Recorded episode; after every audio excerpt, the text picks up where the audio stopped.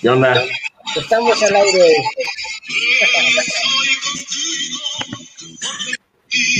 Cristian, por favor, quita eso. Ah, lo silencié. gracias, le hiciste un favor a la humanidad, güey. Gracias, gracias. Ah, qué bonito, qué bonito. Oye, aparte es un insulto, está aquí este, acompañado nuestro buen amigo Fernando Zafra, abogado próximamente socio del Club Puebla. A ver si. y tú poniendo el himno de la América. Eh, no, no. Te hubieras vestido de camote, Cristian. Ah, bueno, pues porque, el buen amigo Zafra, nosotros lo conocemos desde la universidad, él siempre aspira a cosas grandes y ya ahorita está en cosas grandes, pero aspira mucho más y mucho más que es pues ser el abogado de la América. ¿Cómo no? Y estoy seguro lo va a conseguir. Bueno, debe haber más lana. No sé, no sé, no sé si exactamente me gustaría, pero. Bueno, en algún momento, por cierto, sí tuve entrevistas para, para el América. Antes de irme a mi maestría a España. Ah, pues vamos, vamos, a dar la bienvenida que se merece el buen Zafra. A ver, rífate, Ulises. Bueno, pues muchas gracias. Ya tenemos algunos espectadores con nosotros. Gracias por acompañarnos. Y sobre todo, muchas gracias, mi estimado amigo Fer Zafra, eh, Zafra, perdón. También ahí nos está recibiendo el perro de Paulino, ¿no? Este, es un honor para nosotros tener en fuera de juicio a tan excelente compañero de universidad y hoy actualmente abogado, ¿no? Eh, y sobre todo, ¿por qué? Porque viene a hablarnos de temas que pocos abogados nos especializamos en esos temas, ¿no? Realmente muy pocos se especializan en ese tema y para nosotros es un honor que esté con nosotros. Gracias por aceptar la invitación, Fer. Al contrario, eh, un gusto estar con no nada más colegas, sino también amigos, gente con la que comparto una pasión que al final es el derecho, ¿no? a lo mejor desde distintas ramas del derecho, pero al final somos abogados y antes de especializarnos en cualquier cosa somos abogados, ¿no? Eso sí, antes de ser abogados eh, en materia deportiva, penal, etcétera, tuvimos que ser abogados todólogos hasta cierto punto, ¿no? Sí. Ahora sí que al inicio de, Ahora sí que, para que sepan, lo que mencionó Fernando es muy importante. Al inicio no se le hace el feo a nada. Ahora sí que, se tiene que llevar el pan a la, a la casa y no se le hace el feo a ningún área del derecho. Este. Ah, yo pensé que hablabas de otra cosa, Cristian. Conociéndote, yo pensé que hablabas de otra cosa. Pero el, programa de hoy va a estar bien interesante porque sí, o sea, ahorita Fernando nos va a dar pues la introducción de todo lo que es el derecho deportivo, porque pues nosotros, por lo menos ahí en la carrera, en, la, en nuestra alma mater, Benemérito Universidad Autónoma de Puebla, no nos dieron ni siquiera ni el saludo de lo que era el derecho deportivo, ni nos lo mencionaron, por lo menos a mí no. Entonces, este, vamos a ver la mezcolanza de todas las áreas de, derecho que, convergen para darle vida a esto que se conoce como derecho deportivo. Por lo menos esa es mi visión. Ahorita Fernando Zafra ya si no me va a corregir. Pero lo más importante de todo, porque detrás de, esos 22 jugadores que vemos en ese rectángulo con dos porterías de cada lado este, y un personaje odiado a veces de forma injustificada, salvo la final que les dio este, al Cruz Azul, un título que no se merecían, por supuesto también vamos a hablar de ello, pues detrás de todo eso, pues hay reglamentos, hay normas, hay leyes, eh, hay eh, pactos, hay, y no me refiero al de caballeros precisamente, mm. eh, hay tribunales, hay este, tribunales también de arbitraje internacionales, tengo entendido, ya ahorita Fernando nos va a explicar qué pasa también hay inquietudes, también hay demandas de alimentos en contra de jugadores, entonces hay de todo. Al final del día es, es un área que, pues, pues, se sigue rigiendo por el derecho, no escapa del ámbito jurídico, entonces el día de hoy va a estar bastante, bastante interesante y bastante novedoso. Pues vamos a como, como, el buen Cristian dice, pues poco a poco vamos a ir mencionando un poco de todo, ¿no? Y sobre todas las cosas, ¿eh? Sobre todas las cosas, sépalo, Hoy vamos a platicar sobre esa final robada, esa final espuria, ese título este, feo. dijo que no. Azul. Vamos a demostrar y usted va a salir sin duda alguna de cómo el gol que, que mete el Cruz Azul era fuera de lugar, era fuera de lugar. Ya hay jurisprudencia de la corte que lo dice. No, no creo, güey. Oye, pero lo, más importante es este empezar por entender qué es el derecho deportivo, ¿no? Porque, como bien decía Cristian, creo que la gran mayoría de nosotros, de hecho, no sé, a ver, Fernando, a ver si nos, sabe decir. No sé si alguna universidad imparta algún curso de derecho deportivo así como en su, en su base académica, o si solo es una cuestión de posgrado o de especialización, porque en lo particular aquí sí estoy en blanco. Yo estoy en blanco. Es más, no, no veo ni fútbol, entonces desde ahí estoy en blanco y luego mucho menos tengo idea de cómo se regule esto, por eso me interesa mucho el tema de hoy. Así que venga, Fer, cuéntanos.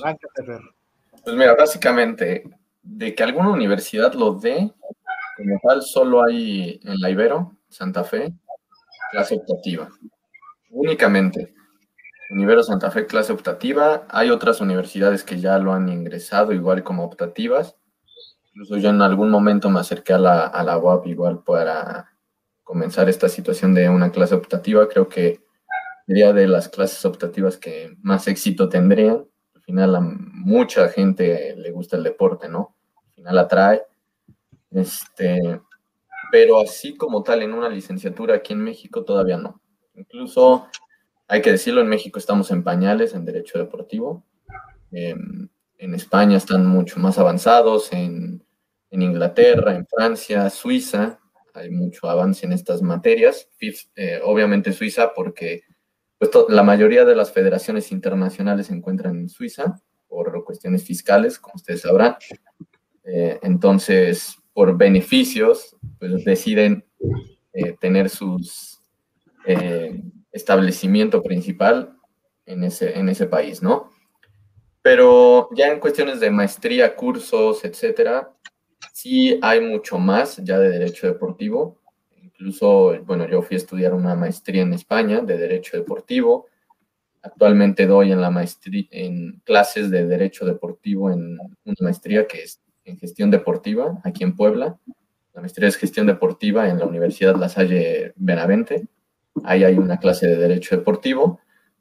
Obviamente esta, esta maestría va más encaminada hacia la gestión, hacia la administración de entidades deportivas, pero que hay que conocer la parte jurídica como en todo, ¿no?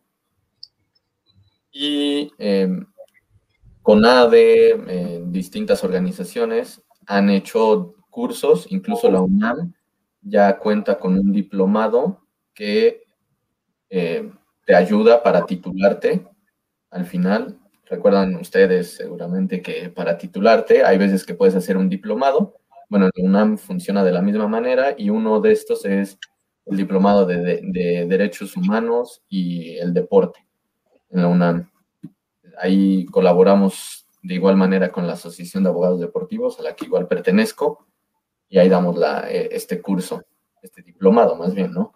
Entonces sí está empezando a crecer, pero seguimos en pañales, realmente seguimos en pañales comparados con otros países, ¿no? Comparado con otros países, incluso eh, hablando ya en una cuestión de qué es el derecho deportivo, eh, aún existen tres teorías sobre si el derecho deportivo es una rama autónoma como tal del derecho deportivo o no lo es.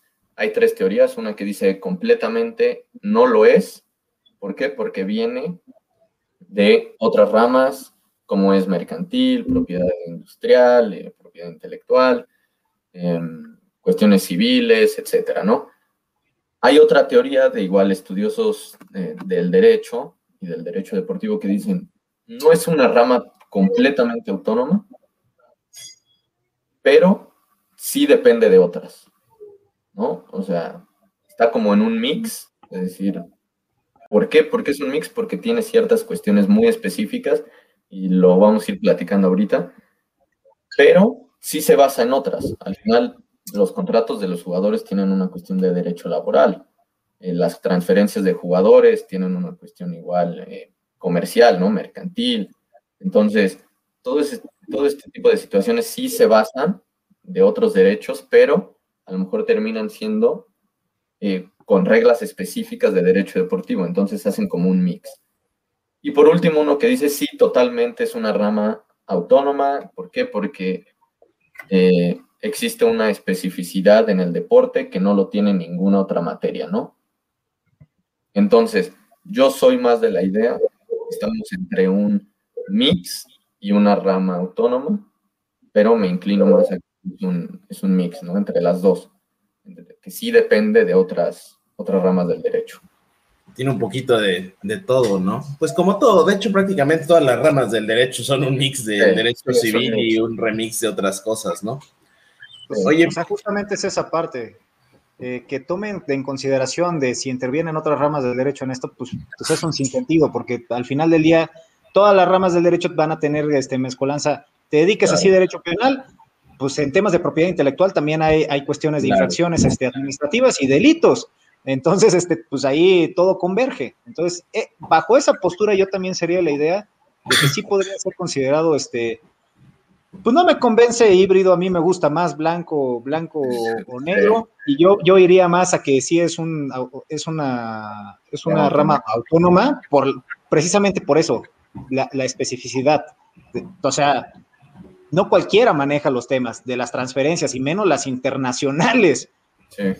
además las, normas que lo regulan, ¿no? Porque, bueno, a ver, antes de entrarle a eso de las normas que lo regulan, digo, creo que aquí para neófitos como yo, cuando hablas de derecho deportivo, no sé si te refieres, Fer, porque hablabas de, de mercantil y esto, o sea, yo cuando pienso en derecho deportivo me imagino que deben ser contratos, convenios, cuestiones laborales, evidentemente, Arbitrajes. De registro de marca, arbitraje. Bueno, los procesos supongo que se resuelven por vía de arbitrajes. Este, digo, eso es lo que yo me imagino. No sé si hay algo más específico que, quizá no esté advirtiendo. No, a lo mejor hay cuestiones ya disciplinarias que son más como, vamos a decir, a lo mejor administrativo, ¿no? Que al final es una cuestión ante la Federación Mexicana. Multas, sanciones. Multas, sanciones, etcétera. Pero sí, justo. pero, pero a ver, ahí me surgió la duda. Tú dices, este, multas eh, por la Federación Mexicana, que es un tema administrativo. A ver, ignoro. La Federación Mexicana, ¿qué, ¿cuál es su naturaleza jurídica? Es un tema, ¿eh? Porque la Federación Mexicana, cualquier federación mexicana, es, si bien es una asociación civil privada, por jurisprudencia se han llegado a mencionar que las federaciones tienen un orden público. ¿Por qué? Porque al final sí llegan a una situación mucho más allá de nada más ser una cuestión privada. De hecho, eh, voy a buscarles esta. Hasta donde recuerdo era jurisprudencia, no recuerdo si era tesis o ya había sido jurisprudencia. Y además eso que dices está bien interesante. Y de igual manera lo menciona para este, cuestiones como el Comité Olímpico Mexicano. De igual manera, el Comité Olímpico Mexicano es una asociación civil, pero que mencionan al final que puede o que tiene cuestiones de orden público y que por eso trasciendas a esa parte, ¿no? Entonces, Em, incluso decisiones pueden ser vistas por, en amparo indirecto y es lo que menciona la tesis. O, sea, sí, sí, tiene el carácter de autoridad. Sí, sí tiene el carácter de autoridad al final. Pues sí, porque finalmente realiza actos unilaterales, ¿no? Que tienen consecuencias directas hacia los quejos, que en este caso son los clubes, los clubes de fútbol o los jugadores, supongo, ¿no? Sí, entonces por eso les digo, o sea, les voy a buscar exactamente dónde es para que le echen una leída. Creo que a ustedes ah, les, encanta compartir, les encanta estar compartiendo tesis y correspondencias y todo esto. Entonces, seguro se encontrarán eh, muy eh, buena lectura en esta situación, ¿no? Me parece que hay Eso está bien interesante, pero respecto a la especificidad que hablaban hace un ratito, yo creo que la especificidad para entender si, bueno, a mi parecer, si es una rama que se debe tener como autónoma, creo que gira en torno mucho a las normas que lo regulan, ¿no? ¿Cuáles son las normas que regulan el derecho deportivo acá en México, por ejemplo? Bueno, en tu práctica. Ok, aquí en México es básicamente nuestra ley principal en el deporte es la Ley General de Cultura Física y Deporte. Esa es nuestra ley principal. Esta viene, pues se encuentra, vamos a decirlo, fundamentado en el artículo cuarto, último párrafo de la Constitución Política de los Estados Unidos Mexicanos, que menciona que el derecho humano más bien menciona el derecho humano a la cultura física y deporte, y que es el Estado quien tiene que fomentarlo, etcétera, ¿no? De este sale eh, la Ley General de Cultura Física y Deporte, pero esta Ley General de Cultura Física y Deporte hay que mencionarlo. Menciona más cuestiones como CONADE, que es la Comisión Nacional de Cultura Física y Deporte, que ustedes sabrán, Ana Gabriela Guevara es la, titular, eh, medio, medio, medio ahí. ¿Por qué, te, ¿por qué pones esa cara, Cristian? No titubees, Fernando, no titubees. No, como no, güey, igual le da ¿no? medio, medio, con muchos escándalos de corrupción. con muchos escándalos, sí, sí. Y que en general ha sido un puesto que son un, son un puesto que en general eh, provoca muchas de estas situaciones, eh, que no nada más es de Ana Gabriela Guevara, sino atrás siempre ha generado mucha controversia, porque muchas veces llegan, llega gente que no sabe de deporte, o en este caso llegó alguien que sabe de deporte, pero no sabe de administración pública. Eso. Entonces, nunca está la balanza bien. O sea, hay que encontrar la balanza. Sabes que sí sabes de deporte, pero también sabes de esto, no nada más esto. Y algunos nada más saben la administración pública, pero del deporte no saben ni papa. Entonces. es muy importante. No, y además se mueve mucho dinero. Digo, es que, exactamente. Yo creo, yo creo que, que, la, que la CONADE, en especial, es, es una institución muy opaca, muy este, fuera de los reflectores de, de toda la discusión política ¿no? del país. Antes de entrar a la CONADE, pues, ¿qué se entra? Te vas contra secretarías, eh, te vas contra otras instituciones, pues, un poco más, más, más este, populares, digamos, entre comillas. Y la CONADE, pues, ahorita sí, la verdad, con Ana Gabriela Guevara han salido escándalos y ha, y ha estado más, este, eh, en el foco, pero la realidad es de que se le empieza a mencionar, igual por escándalos de corrupción e ineficiencia, cuando llegan todos estos tipos de eventos deportivos, como los Juegos Olímpicos. Es ahí donde hay una CONADE, ¿no? Entonces también creo que por ahí, por eso muchas veces vemos que, los políticos o, los gobiernos, pues nombran a, y ponen ahí a alguien que, pues como, como ustedes dicen, no sabe nada del deporte, pero sabe sobre, lo voy a decir entre comillas, gestión administrativa. Este, o, Creo que se ve mucho esa parte. O figuras públicas del deporte, ¿no? Digo, para tapar. en su momento estuvo. Y que hay que decirlo, el deporte en general en nuestro país ha sido muy maltratado en ese tipo de posiciones. Por ejemplo, eh, está el hijo de Lupito D'Alessio, ¿cómo se llama? Ernesto. Ernesto D'Alessio, ¿no? Diputado, ¿no? sí, ¿no? Ernesto D'Alessio. Ajá, creo que es diputado, ¿no? Sí, él es diputado. Él está en la, en la parte del deporte. Ah, es claro, presidiendo, creo, ¿no? Sí, claro. Ah, y no creo que sea la persona que más sepa, que sí se ha metido en muchas cosas, pero al menos ha intentado investigar y todo, pero regresamos a lo mismo. Esto en general el deporte ha sido muy, muy eh, golpeado, ¿no? En nuestro país. Incluso, digo, hay una discusión muy grande entre si debe existir una secretaría fuera de la Secretaría de Educación Pública, porque el deporte en nuestro país depende de la Secretaría de Educación Pública. Si así como en Italia existe el Ministerio del Deporte, así en México debe existir la Secretaría eh, del Deporte, ¿no? De Educación Física, Cultura Física y Deporte. Eso es una discusión que da para más y que prefiero no meterme ahorita. Pero. No, pues estaría bueno. Pero sí, ¿no? O sea, sí, al final eh, pudiera ser. Sí, porque la idea de, fomentar y de cumplir con estos principios de la, ley general que mencionas, pues sí está, sí da como para hacer su propia secretaría, ¿no? Para el efecto de que, la, digo, la CEP, la neta, si no puede ni, ni controlar las cuestiones educativas básicas, no se van a andar metiendo en problemas en cuestiones deportivas, ¿no?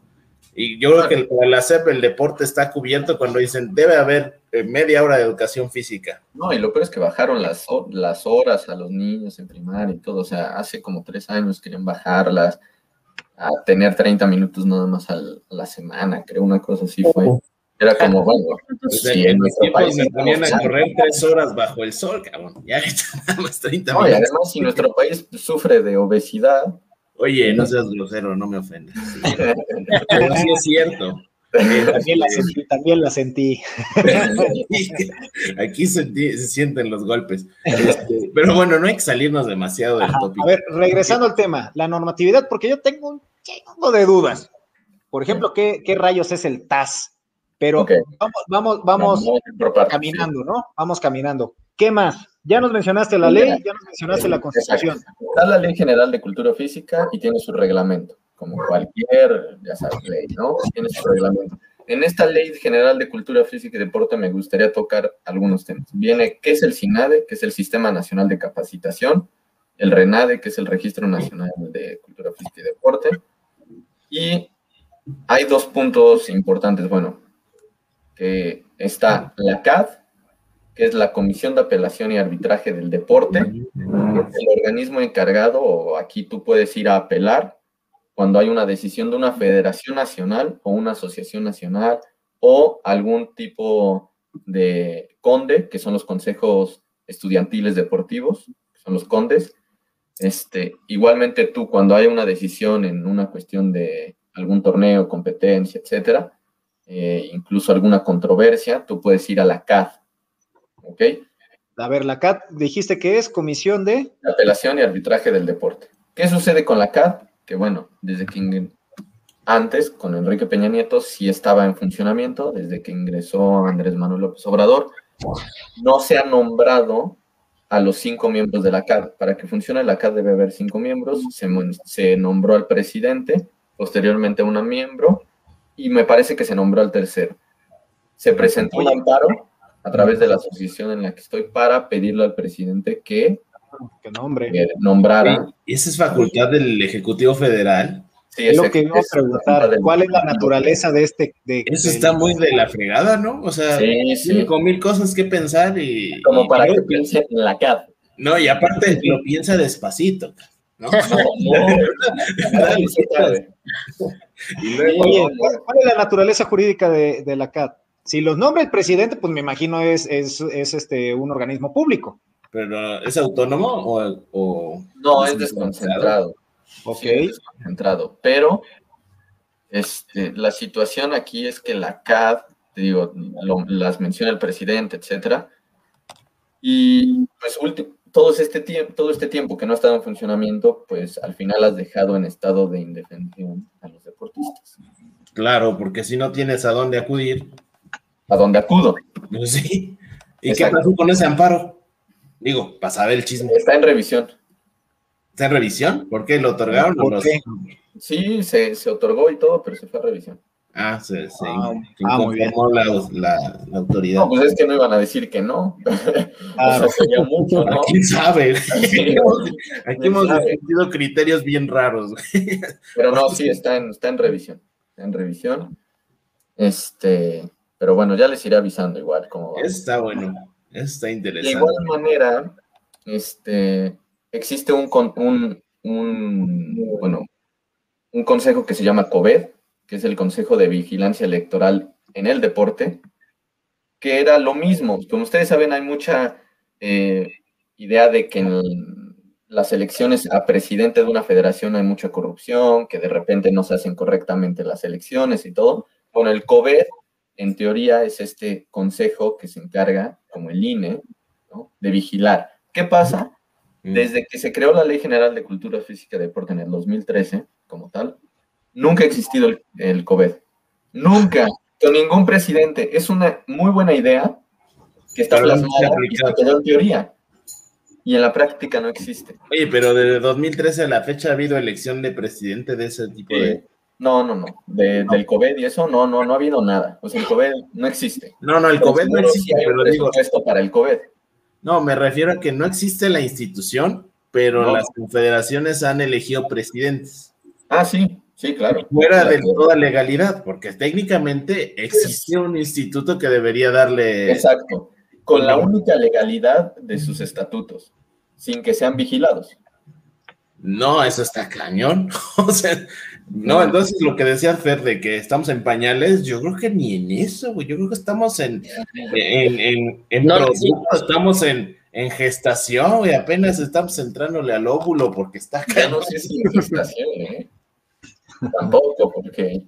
No, sí está, sí está fuerte, como les digo, al final el deporte sí ha sido muy, muy golpeado en nuestro país. ¿no? muy Porque al final es visto como un entretenimiento, es visto como algo que a lo mejor no es necesario, pero yo recuerdo haber escuchado en un momento una plática de eh, una, bueno, una persona en, en Alemania que se dedica al deporte y todo, y decía a la política, que mencionaba, a mí me ayuda que la gente haga deporte, cultura, física, etcétera. ¿Por qué? Porque entre más gente haga deporte, menos enfermos voy a tener. Y entonces, Claro. mayor salud, menos gasto en cuestiones de salud en mi país. Y Entonces, también hay quien dice que menos delincuencia, ¿no? Sí, porque al final te lleva a una cuestión de disciplina, incluso eh, por mencionarles, y casi casi llevado de la película a la vida real. Seguramente han visto esta, par- esta película de eh, Longest Yard o algo así de Adam Sandler. Bueno, en Argentina sí se aplicó esta situación, pero con un equipo de rugby y de fútbol. Sí se hizo. Y este equipo jugaba de fútbol, jugaba en tercera división o en cuarta división. Y sí salió bien la situación. O sea, los jugadores salieron pues de una forma correcta de, de todas las cárceles. o penitenciarias. Salieron resocializados. Exacto. Realmente sí se logró el cometido. Casi casi de- los ficharon, ¿no? O sea, dijeron, venga de una vez. pues, Oye, seguro uno que otro la movía, ¿eh? En en rugby está, está chido. O sea, digo, así sacas mucha, mucha frustración, mucho, muchas cuestiones. No, pues sí es cierto, el deporte es algo muy, muy importante para un montón de cuestiones. Pero antes de avanzar, ¿qué tal si le ponemos un poquito de atención a lo que nos comentan los que están haciendo favor de vernos? A ver, producción, ¿qué dice Cristian? ¿Tú que lees? No, no alcanzo a ver. A ver, rífatela, Uli. Dice, saludos, disculpen, ¿todas las federaciones son cuestión de orden público? Por ejemplo, las de CODEME, o solo las registradas como Asociación Deportiva Nacional ante la CONADE? Ah, buena pregunta. Pues mira, básicamente. Creo que muy específica. La CODEME es la Confederación Deportiva Mexicana. CODEME antes existía dentro del sistema deportivo mexicano, ya no existe desde la Ley General de Cultura Física y Deporte, CODEME salió del sistema Mm, eh, deportivo mexicano y únicamente quedó CONADE. Entonces, CODEME dejó de existir y en CODEME sí hay muchas eh, otras federaciones como de canicas, etcétera, ¿no? O sea, federaciones así más random. Y en CONADE están las más, las más puras o las más eh, normales que terminan yendo hacia una cuestión de deporte olímpico, de deporte de, de federaciones internacionales, bla, bla, ¿no? Y este, al final, digo, aquí es una situación a analizar, ¿no? Porque para que tú seas reconocida por CONADE, bueno, como cuando eres reconocida por CONADE, te da un RUD, que es el registro único del deporte, que eso te da ya la, la jerarquía de ser federación, ¿no? Te dice, ¿sabes qué? Por este RUD tú ya eres considerado federación. Entonces, creo que siguiendo esa lógica y que CODEME ya no es eh, considerado dentro del sistema deportivo mexicano, únicamente las que se encuentran en CONADE deben ser consideradas de orden público porque además tienen el RUD. O sea, siguiendo la lógica así, ¿no? Pues tiene sentido porque serían las únicas reconocidas formalmente, ¿no? Por México, exactamente. Sí. ¿Tenemos número de cuántas eh, tenemos Pues, registradas? Mm, Porque aparte me dices que son random, ¿no? Dijiste que hay una Ah, tenía en duda. ¿Hay de en trompos? Codeme- Algo así. de En Trump. CODEME sí hay, hay hasta la de canicas, me parece, algo así. O sea, Güey, está todo dar la de tazos, güey. La de Mira, la de- en CODEME muchas veces las federaciones deciden ir antes a CODEME porque el registro es mucho más fácil que conseguirlo en CONADE, evidentemente. Y CONADE sí es más especial, por ejemplo, te pide que compruebes que efectivamente lo- la federación o el deporte que tú quieres ingresar a CONADE es un deporte, o sea, le tienes que comprobar que es un deporte. Oye, Ah, y eso- caray, eso y ahí está nos cañón. metemos con un tema Ajá. pero De durísimo. los eSports, de los eSports más que nada. Oye, Exactamente. Ajá. Oye, por ejemplo, tomando el ejemplo de los eSports, ¿qué es deporte? O sea, jurídicamente. ¿cuándo existe el deporte? ¿Y cuándo solo es, no sé, hobby o como le El digo? deporte como tal deporte, vamos a decir legalmente, viene definido en la Ley General de Cultura Física y Deporte.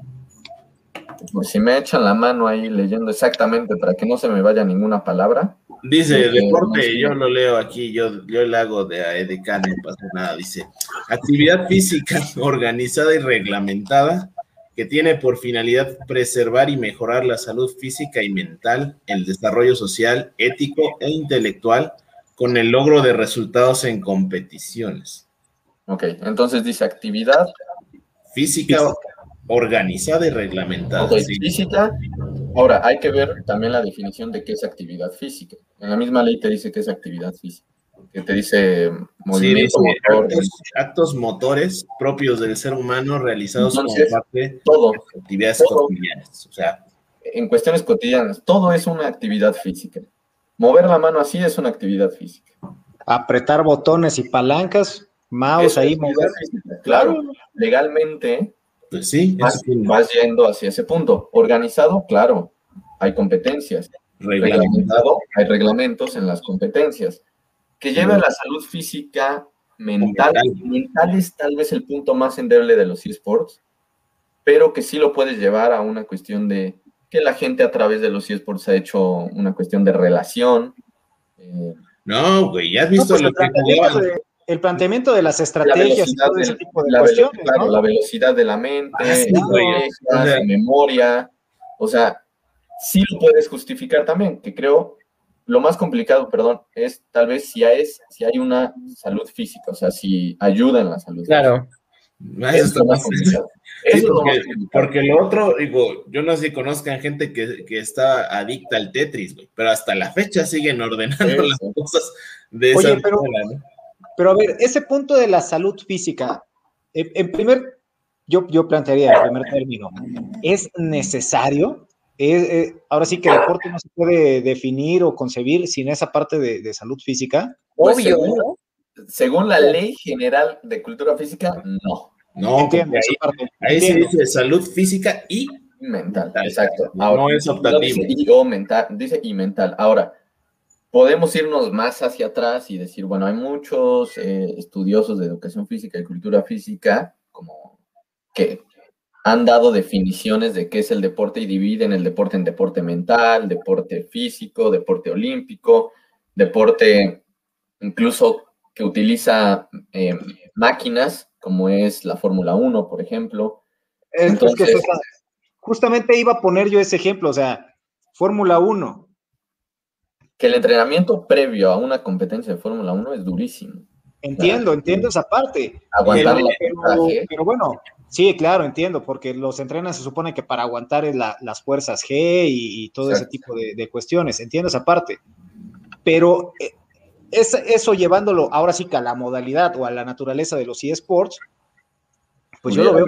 Es que no, no sé si has visto un torneo de, de, por ejemplo, de Fortnite o de World of Warcraft, de estos que creo que son de los League videojuegos Legends. que más League tienen Sí, League plataforma. of Legends es el máximo. Es el máximo, es como el fútbol de los eSports. Y, y yo no sé, digo, igual y Fernando sabe mejor, pero yo no sé si hay una rutina que físicamente Sí. les exija. Yo imagino que algo debe de haber, más allá de tomar Red Bull y vivir a base de chetos. no creo. Que no, ¿eh? No, Que, ¿no? que, eh, por ejemplo, los equipos de League of Legends, eh, hay equipos de League of Legends que incluso son valuados más en un mayor precio que los equipos de la MLS en Estados Unidos, de fútbol. Tómala. Entonces, por ejemplo, Liquid, G2, eh, Rogue, etcétera, ¿no? Pero estos equipos normalmente a sus jugadores los tienen en Gaming House, que se llaman, vamos a decir, que es como una casa club. Ajá. En las Gaming House les ponen chef, eh, gimnasio, hacen yoga, eh, tienen fisioterapeutas, porque evidentemente estás jugando tanto tiempo, te lastima Claro, la espalda. y las muñecas y la, la espalda. Entonces tienen Sí. todo, y o Yo- sea, ya un nivel Yo solo, profesional. quiero, yo solo quiero decir que si mi madre está viendo este programa, yo tenía razón. no perseguí mi sueño en los videojuegos. Podría haber tenido chef, este, no, ver, masajista. Buen dinero, ¿eh? masajista. Ganan buen dinero. No, sí, claro. Sea, aquí, había un equipo de, de, estos cuates de los Lab, ¿no? De Gears of War, que están patrocinados creo que por Pittsburgh, los Steelers. Exacto. Sí. Por ejemplo, aquí, bueno, además del Club Puebla, yo de forma independiente soy abogado de un equipo de esports que se llama Isurus Gaming, que es un, uno de los mejores equipos en Latinoamérica en League of Legends. Ha sido campeón y todo esto. Eh, yo sí les digo, los sueldos son altos, o sea, hay sueldos altos. y los honorarios ya escucharon, ya, ya percibieron. los honorarios también. cuando, dices sueldos altos, no suéltala para que nos duela, güey, para que nos duela. ¿Cuánto ganan un, jugador de esports? Más o menos. Te puedo decir, hay algunos que ganan 5 mil dólares por el torneo o 7 mil dólares el torneo, que son seis meses.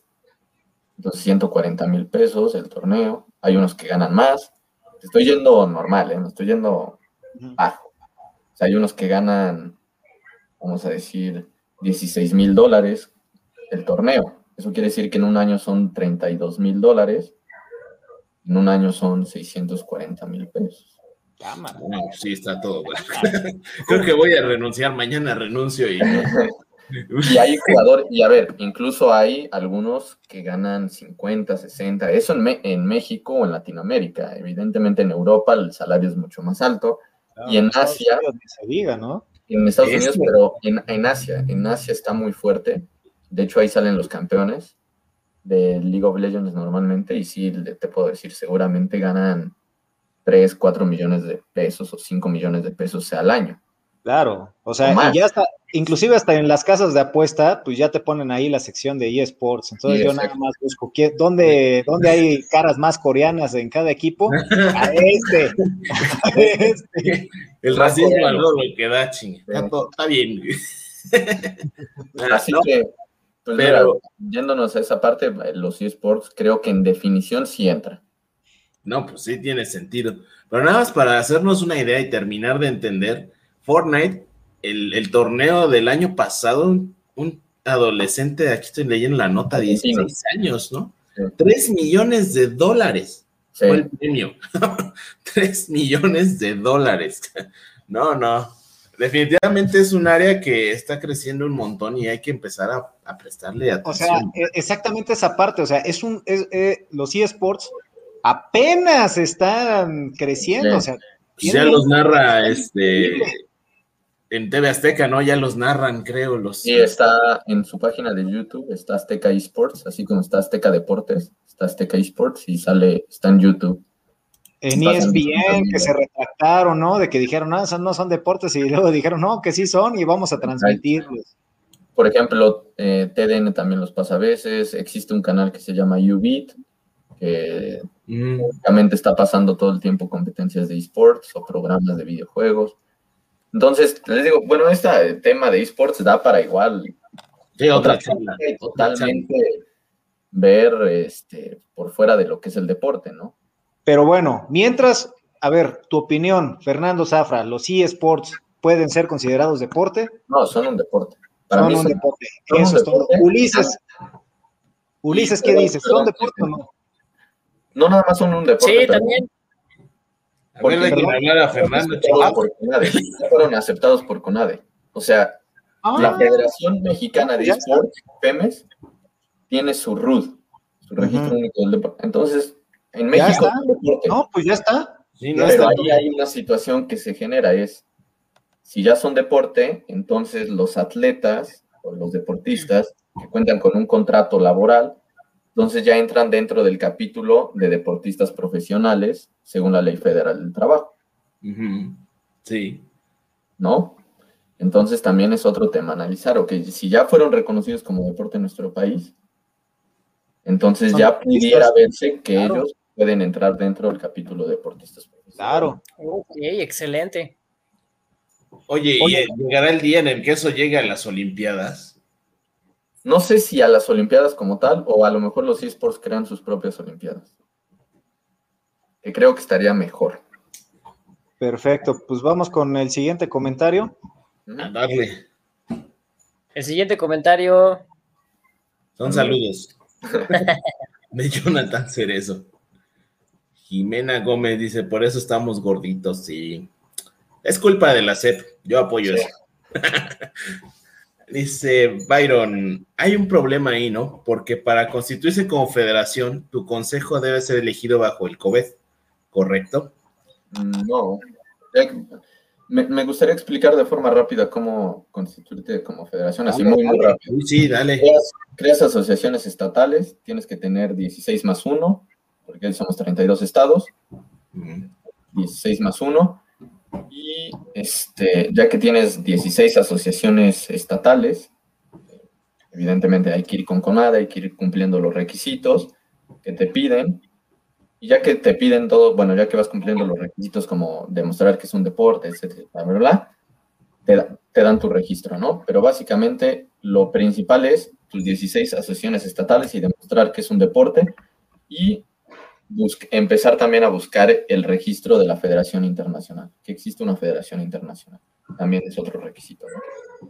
Entonces, o sea, es muy, muy resumido lo que les dije, pero en verdad eh, hay, mucha chamba. hay mucha chamba y muchos recursos que entregar y todo, ¿no? Pero. más lo que acabo de decir es un montón de trabajo. Sí, es mucho. Y no nada más eso, también una situación.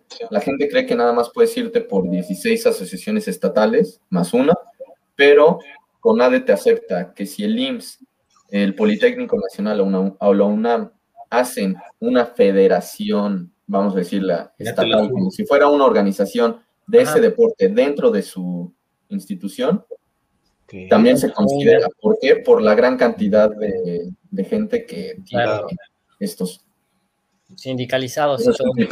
Esos son secretos de la, de la profesión, Fer. Sí, esos son secretos. De, no los reveles, de eso. De lado del derecho. Oye, pero yo creo que la pregunta iba dirigida, o al menos así la entendí, a que si, como existe esta idea, o más bien, existe esta norma, que es la Ley General de Cultura Física y Deporte, que establece que existe esta institución eh, que se encarga de, ver la cuestión electoral dentro de esto, al momento de que se lleve a cabo elecciones sin observar esta institución, ¿se podría considerar como ilícito por no haber estado pegado a derecho? Con, con nada es la que te revisa tus estatutos como tal, los estatutos de la federación. CONADE es la que revisa todo y dice, ok, si están, están ok los estatutos, tienes que cumplir ciertas cuestiones porque tienes que cumplir cuestiones de sede sol también y todo esto para poder recibir, ustedes saben, dinero de, eh, pues, por parte de CONADE, ¿no? Entre otras cosas. O sea, sí te van revisando tus estatutos y tienen que estar de acuerdo, pero es CONADE. COVED como tal es el encargado nada más de vigilancia electoral pero creo que lo que menciona Byron es muy buena situación. No nada más CONADE debería ser, sino también COVID, si existiera, encargarse de revisarlos. Es que ese es el tema, porque, bueno, en tu primera participación sobre el COVID dijiste es una suerte de INE. Pues más o menos igual, pero ya ahorita dijiste, no, nada más revisa. Pero bueno, ignoro cuál sea el alcance de esa revisión y si tiene facultades para revocar. Digamos que no existe despreocúpense, o sea. o, sea, es burocracia. es que aquí entonces, no es tan necesaria. No, COVID no, o sea, les digo, es una buena idea que yo creo que en una reforma a una ley general de cultura física y deporte lo van a quitar, porque nunca se usó. Pero creo que era una buena idea. O sea, para mí era una buena idad. Pero no se usó. Bueno, pues pero ya no hay que... verdaderas facultades, ¿no? De, revisión y de, ahora sí que sancionadas, ahora sí que facultades de, sanción y de revocación de actos. Ahí es donde podría agarrar fuerza. Pues eso está interesante, pero no hay que encasillarnos en ese tema, porque como dice Fer, ni existe. dice Mino Byron Cortázar, dice, ¿puede haber dos federaciones del mismo deporte? Eh, no. ¿No? O sea, a ver, te puedes constituir tú como otra federación, como, más bien como otra asociación nacional y utilizar otras y hacer tus asociaciones estatales y a lo mejor CODEME acepta una y CONADE acepta otra, pero recuerden, CONADE es la que vale y solo CONADE puede aceptar una y además la Federación Internacional solo puede aceptar una. ya ha existido un problema, como sucedió en el básquetbol, donde la FIBA, la Federación Internacional de Baloncesto, eh, pues básicamente aceptaba a una mexicana y CONADE a otra. Entonces existía un choque porque la federación aceptaba una, CONADE aceptaba otra, hacían, hacían competencias eh, reglamentadas por CONADE, fundamentadas con CONADE, y aquí lo de los Juegos Olímpicos iba por la otra federación, entonces chocaban, al final pues, se terminaron uniendo. Esto está pasando un poco en los eSports. CONADE ya reconoció a uno, la Federación Internacional, que es la IES, ya reconoció a otra, aunque la IES, que es la International eSports Federation, no tiene el poder que tiene la FIBA, la FIFA, porque los eSports como tal no se han constituido como federación internacional, no se ha llegado a tanto. Y yo dudo que esto llegara a pasar, porque aquí los que tienen el poder sobre el videojuego son quien creó el videojuego, claro. son los llamados publishers. No creo que quieran quitarse parte del poder para dárselo a una federación que los regule. Entonces, existe esta situación, pero no creo que llegue al mismo punto, o al menos no en un futuro cercano, sobre, bueno, como pasó en el básquetbol. Técnicamente no debe haber dos federaciones. No debe haber y no se puede en CONADE ni en Federación Internacional. Sí, si tú metes tu, tu, este, tu federación de canicas en CONADE, ya va a ser la única federación, nacional. Va, muy interesante, muy bien. Dice, el, dice Antonio Rosas, el parkour podría ser considerado un deporte. Algún día lo podemos ver en los Juegos Olímpicos. Saludos, abogados, saludos. Pues el parkour pudiera ser considerado deporte, sí, siempre y cuando cumpla con lo que menciona la Ley General de Cultura Física, ¿no? Que pues sea una actividad física, claramente lo es. Exista competencias, seguramente existen competencias, a lo mejor el criterio de el criterio para saber quién ganó es un poco subjetivo. Y por último, eh, a lo mejor es un tanto como el surf, ¿no? Entonces, como, bueno, ¿quién tomó mejor la ola? O, sea, sí, sí, los, criterios son muy, muy particulares. Muy específicos, ¿no? Que tienes que practicarlo para saber. Y el tercero, que existan reglamentos, seguramente, a ver, escribir un reglamento lo haces, ¿no? y si no, le hablan a Fernando y él les cobra y, lo hace, ¿no? Ya está el reglamento. Entonces, sí, sí pudiera, y que sea, y que sea poder en los Juegos Olímpicos, creo que ahí es más complicado. Recordemos, hay deportes olímpicos y deportes no olímpicos, eso no quiere decir que no sean un deporte. Por ejemplo, el rugby no siempre está en los Juegos Olímpicos pero no quiere decir que no es un deporte olímpico, ¿no? Este, perdón, que no es un deporte. Tampoco estaba, ¿no? El fútbol americano, por ejemplo, no está en los Juegos Olímpicos, no me digan que no es un deporte, claramente es un deporte. Entonces, eh, que lo podamos ver en los Juegos Olímpicos, lo dudo, aunque los Juegos Olímpicos, más bien el Comité Olímpico Mexicano en los últimos años se ha actualizado y ya, ya ha agregado más, por ejemplo, ya agregó, me parece que el breakdance, y ya agregó este, Ah, el básquetbol de 3 contra 3, que de ah, hecho debutan, debutan ahorita en estos Juegos Olímpicos. ¿Cómo? ¿3, contra 3? Sí, básquetbol 3 contra 3. Ah, ok. Oye, pero el breakdance. Sí, está interesante eso. ¿Por qué? Porque se quieren acercar a las nuevas generaciones. Claro. Pues ahí está, Antonio, pues, pues aviértate, sé tú el visionario ahí eh, y Fórmate tu federación, nacional y federaciones estatales. Vamos con esta pregunta que está muy interesante. Espero que quepa en la pantalla y si no. Hay un montón de preguntas, qué bueno. Y Fernando nada más se ve de la nariz para arriba. Yo ya me voy escondiendo. dice Jorge Santos, buenas noches abogados, buenas noches. Una duda en ciclismo, el recién evento Giro de Italia bueno, supongo que dice, en el evento reciente Giro de Italia, un ciclista colombiano, por enojo de no tener apoyo en su país, no portó su bandera en su jersey. Y ahorita el conflicto es que su presidente dijo que le quitaría su nacionalidad por traición a la patria. Mi duda es, ¿eso se puede? Y además de que quedó ganador del Giro de Italia, los de la organización del evento dijo que si no tenía nacionalidad quedaría descalificado. ¿Qué sucede en ese caso? Bueno, aquí hay que dividir la pregunta. Una, una no es derecho deportivo. Sí, no. La segunda es derecho deportivo. Y aquí es, que demandes a un futbolista no es derecho deportivo, es Mm. derecho familiar. ¿no? Sí. Por alimentos, ¿no? Entonces, el primero realmente no lo sé, porque además no conozco las leyes de Colombia. Sí, a- sí, ahí sí habría que no. conocer la, la norma de allá de No, no, no, prefiero no mentir y no decir nada, pero simplemente no conozco si eso se puede o no. Ahora, que si el ganador necesita una nacionalidad y si no quedaría descalificado, hay que ver que efectivamente en los requisitos te pidan una nacionalidad o puedes competir bajo una bandera. En muchos lados se dice bandera olímpica o sin representación ¿no? de un país por distintas cuestiones. ¿Qué sucede? Que hay que ver también cuánto tardarían en que le quiten la nacionalidad. Eso te iba a decir, porque digo, no es como que digan, ah, ya te amenazaron, me voy a esperar de aquí a que se resuelva si lo hacen, para darte la- el resultado, ¿no? Claro, sí, el resultado a lo mejor con base en eso sí pudiera decirse, ok, eh, ok, mire, sí es uno de los requisitos porque es competencia mundial por países.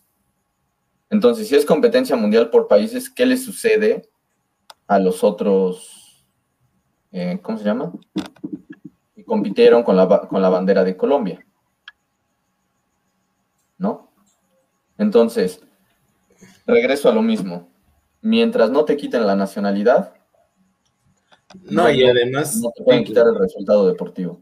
como bien Yo- dice, ajá, Yo creo que hasta apelaría esta situación, ¿no? O sea, a ver, esto se iría años y a lo mejor después de cinco años resulta que sí se la quitaron y entonces en ese momento sí pudieran quitarle el resultado deportivo al, atleta. Y a ver, si quedó en primero, se lo darían en una cuestión individual, se lo darían al segundo. Si es una competencia en equipo, ver qué tanto, si descalifican a uno por esta situación, se lo quitan a los demás. Entonces, esto hay que conocer perfectamente bien cómo vienen los reglamentos deportivos sí, para ver las consecuencias. ¿no? para ver las consecuencias de que descalifiquen a uno de los dos, por ejemplo, bueno, a uno de los del, integrantes del equipo, porque a lo mejor pudiera ir por la cuestión del dopaje, Mm, como es el dopaje. A veces descalifican a alguno por dopaje, pero no todos los del equipo hicieron dopaje. Entonces, para una descalificación de equipo en dopaje tienen que ser dos o más miembros. ya. Entonces, o sea, hay más, o sea, es Oye. una muy buena pregunta, pero creo que lo ideal sería conocer precisamente los reglamentos, ¿no? Pe- Pero bueno, si tuviéramos que entender lo de la cuestión de traición a la patria, nada más para hacer un comentario, ese, eso de traición a la No, patria en todas las constituciones de, de América Latina está de adorno y lo usan para todo. Yo dudo mucho que lo vayan a, a Sí, yo dudo que aplicara, la verdad. No, esa- eso está exageradísimo. O sea, sí, no, o sea, medio. no. Y la verdad es que eh, los tribunales este, colombianos se distinguen o Sí, se han sí. venido distinguiendo, ya ahorita por ahí está flaqueando, por ser muy uno de los tribunales de este, constitucionales latinoamericanos pues más garantistas, digamos, ¿no? Entonces yo creo que fue ahí una, una declaración desafortunada y resentida por parte del Ejecutivo. No me vayan a prohibir, por favor, la, la entrada. por favor, saludos, presidente de Colombia. Este, quién sabe quién sea, pero. saludos. Sí, ahora sí, quién sabe. ok. pero, pero dudo mucho que llegue a tanto. Pero, ok, entonces ya, ya nos estaba platicando Fernando que bien, ha habido un montón de preguntas y eso es muy bueno porque significa que estos temas interesan, que evidentemente son Si nos bastante... quedamos únicamente en México, Ya, ¿eh? ya, hasta la ya, ley general, Ya producción nos mandó otra duda. O sea, no, no, no que nos quedamos en una cuestión de una ley general de cultura física, o sea, todo lo que Vale. falta. puede, puede salir, ¿no? Sí, no, está muy, muy interesante. Entonces yo creo que te vamos a comprometer para una segunda sesión, Fer. Segunda parte, por favor. Sí, está muy interesante. A ver, vamos a ver. Byron Cortázar dice, disculpen otra duda. Ante una respuesta de CONADE, ¿se puede ir al contencioso directo o se tiene que agotar el recurso ordinario? Y si no lo agotó el recurso ordinario, ¿queda firme por tema de definitividad? Ah, eso está muy técnico. Quizá habría que bajarlo un poquito al lenguaje este, de las personas que no son juristas, y a lo que se refiere Byron es que ante una determinación de la CONADE, si procede o existe algún medio de defensa dentro de la misma norma que lo pueda atacar. Y en su caso, si es optativo, es decir, eh, ¿lo puedo brincar o esa fuerza que tengo que agotar algún medio de defensa que tenga la misma ley general de cultura física y deporte? Pues aquí aplica, como dirían, todo lo que aplica para las comisiones, ¿no? O sea, para las comisiones nacionales. O sea, no, no deja de ser eh, una comisión nacional, a lo mejor esta es de cultura física y deporte, pero es un organismo desconcentrado como cualquier eh, otro, es un organismo como cualquier otro, ¿no? O sea, que sea del deporte no, no te dice, este... No cambia la naturaleza. o no cambia la situación. Sigue siendo una autoridad administrativa, ¿no? Sí, exacto, es una autoridad administrativa y... Sí. Pero, sí, yo, yo, me imagino más o menos más o menos viendo cómo, cómo operan este, las otras este, autoridades administrativas, que por ahí luego en las propias leyes este, viene un recurso administrativo, pero hasta ahorita no recuerdo ningún, ningún recurso administrativo que sea eh, obligatorio agotar. Casi siempre te ponen que será optativo o tendrá la opción, una cosa así. Eh, el, recurso administrativo que, que sepan, pues lo resuelve la propia autoridad una instancia diferente, pero pues sigue siendo la misma autoridad quien resuelve. Entonces, pues ahí lo que procedería, pues, muy seguramente es un juicio de nulidad. En este caso, al ser federal, conocería el Tribunal Federal de Justicia Administrativa y ya, bueno, en contra de la resolución del Tribunal Federal de Justicia Administrativa, pues ya, ya sería el amparo directo. En ese caso, ese es el caminito más o menos que siguen todas las, todos los temas administrativos. Sí, que si la entendemos así, pues sí sería el caminito ideal, ¿no? Pero como dice Fer, o sea, no hemos pasado ni a la Ley General de Cultura Física. Algo más. nos quedamos, nos quedamos en CAT, en sí, Y, a mí ya me surgió la duda cuando, con la pregunta precisamente de Byron, con los apoyos del gobierno. O sea, tiene obligación el gobierno de dar, pero híjole, yo sí quiero seguir avanzando en qué más autoridades tenemos. O sea, yo quiero llegar hasta el TAS. ¿Qué rayos es el TAS? Yo quiero llegar hasta el bar, güey. ¿Quién inventó el bar? ¿Por qué tanto relajo con el bar? Güey? Bueno, básicamente, a ver, de la ley general, ahí termina como tal, esas son las, lo que tenemos, ¿no? Que, a ver, también da para más, porque la CAD, este, cuando toma una resolución, cómo, hay, cómo se ejecuta esa resolución, o sea, hay mucho. Sí, o sea, hay mucho, mucho, mucho, mucho de dónde sacar todavía de la ley general, pero a ver, digamos, es un relajo, un gran relajo, pero bueno yéndonos ya hacia otro punto y yéndonos un poco más hacia el lado del penal, a lo mejor, también tenemos el, bueno, el dopaje. Vamos a tocar un poco el dopaje, ¿no? Que básicamente eh, el dopaje se cree que es nada más ingerir alguna sustancia prohibida o realizar algún método prohibido, pero no nada más es eso, sino también, por ejemplo, que trafiques alguna mercancía que pueda ser considerada dopaje, que no acudas a los controles antidopaje, que son los controles básicamente cuando te hacen las pruebas antidopaje, que las alteres, o sea, esto se considera dopaje, ¿por qué? Porque si tú no asistes a un control antidopaje, se sobreentiende. Sí, que hay algo raro ahí, claro. Pues sí. Entonces, es raro, a ver, el que nada teme, Pero eso es, eso es... nada debe, nada teme, ¿no? Oye, pero, pero a ver, ¿eso, eso lo regula el, el, área penal? pues no el área penal, se regula cada... Sancionadora, ¿no? Será como sancionadora, ¿no? Yo, yo creo que si se si está transportando una sustancia y eso me parece que sí, sí ahí sí entra el derecho penal, pero ah, es un tema aparte, ¿no? Es, tema es un tema aparte, es un tema doble incluso. O sea, te van a sancionar deportivamente. Y aparte, aparte de lo que tú puedas tener en tu cuestión penal, ¿no? En tu país.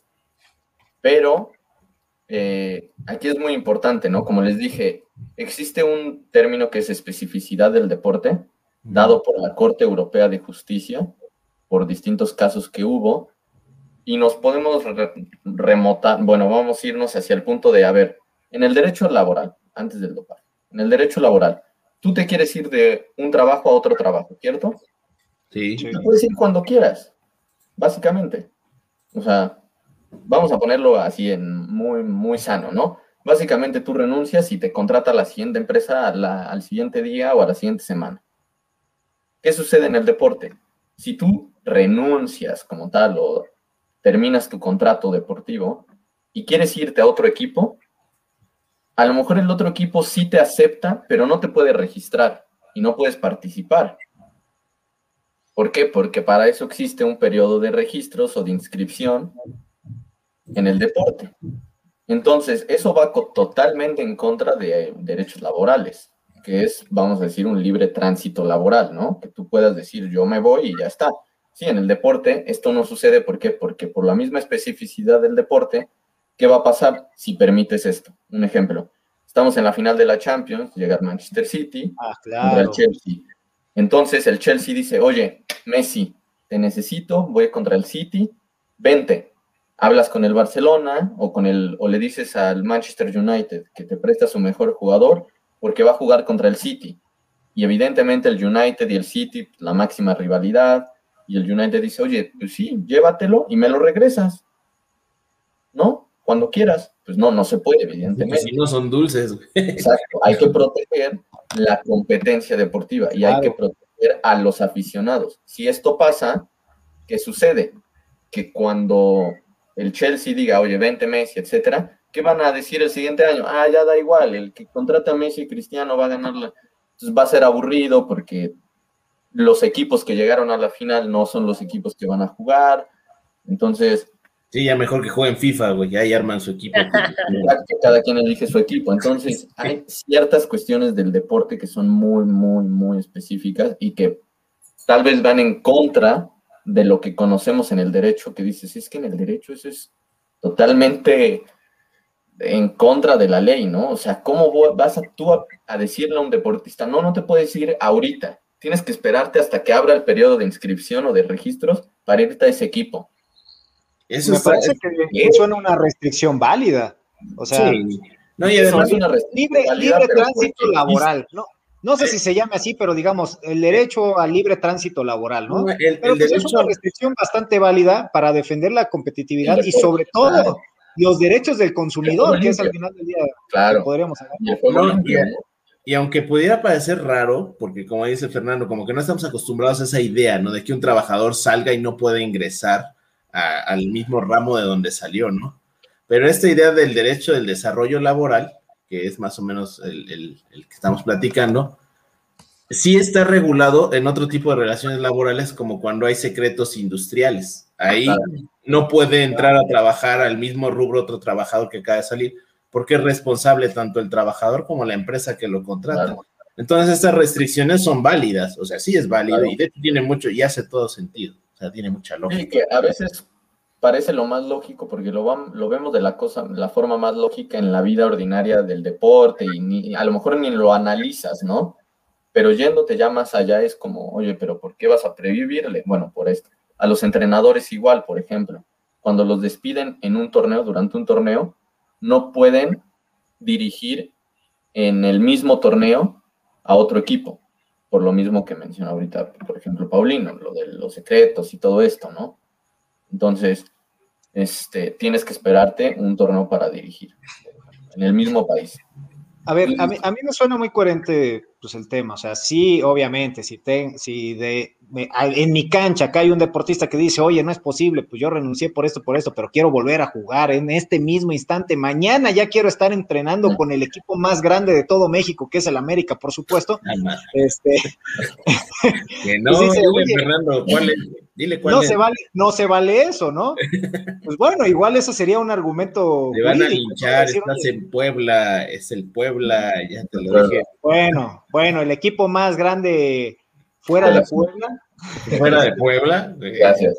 Porque en Puebla, porque en Puebla pues sabemos que, que es Lobos Buap, por supuesto. Claro, claro, claro.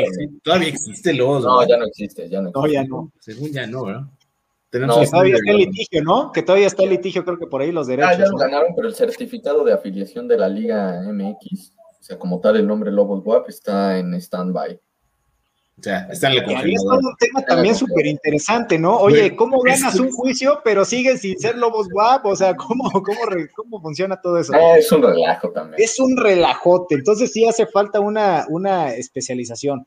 Pero fíjate, lo que yo te quería plantear es lo siguiente, por lo menos yo los programas deportivos, que son de los que me gusta ver, siempre cuando surge un tema de, un despido de un jugador o algo así, pues no escucho que digan, ah, una demanda en junta de conciliación y arbitraje, ¿no? Siempre escucho, no, que se van a ir a revisar a no sé qué, qué tribunal, y luego por ahí escucho que, el TAS, y luego que por ahí escucho que hay una, algo en la FIFA, o sea, escucho toda una serie de, Sí. de cosas, pero nunca escucho junta de conciliación y arbitraje. Y Exacto. tú ya mencionaste, oye, en la Ley Federal de Trabajo hay, una, hay un apartado en específico para deportistas, o sea, ¿por qué, ¿por qué es así? Muy bien. Qué buena pregunta, ¿eh? Porque, a ver, vamos por partes. Como la América. En la Ley Federal del Trabajo, los asuntos laborales en algún punto mencionan que no pueden ir a arbitraje. No. No. Ese es el primer punto, ¿no? El primer, la primera Sí, situación. era lo ¿Por que te iba a decir. Eso se resuelve en arbitraje, ¿no? Exacto. ¿Por qué voy a esto? De hecho, se llaman juntas de conciliación y arbitraje. Porque No, sí, pero vete a meter una junta de conciliación y arbitraje, canijo, es un, es un martirio. No, no, no, pero a ver, a eso vamos a ir. A ver, venga. En España, por ejemplo, no, no se permiten los tribunales ordinarios. Perdón, se- las cuestiones laborales tienen que ser ante tribunales ordinarios, forzosamente. ¿Ok? Forzosamente. Que existe, hay una eh, entre sí y no, que se ha llegado al TAS, ahorita vamos a ver qué es el TAS y que FIFA y que etcétera. En general, la ley en España dice no, todo se lleva ante tribunales españoles laborales. ¿Ok? En México no tenemos esa limitante, entonces puedo ir al arbitraje. Entonces, ¿cuál es el primer paso?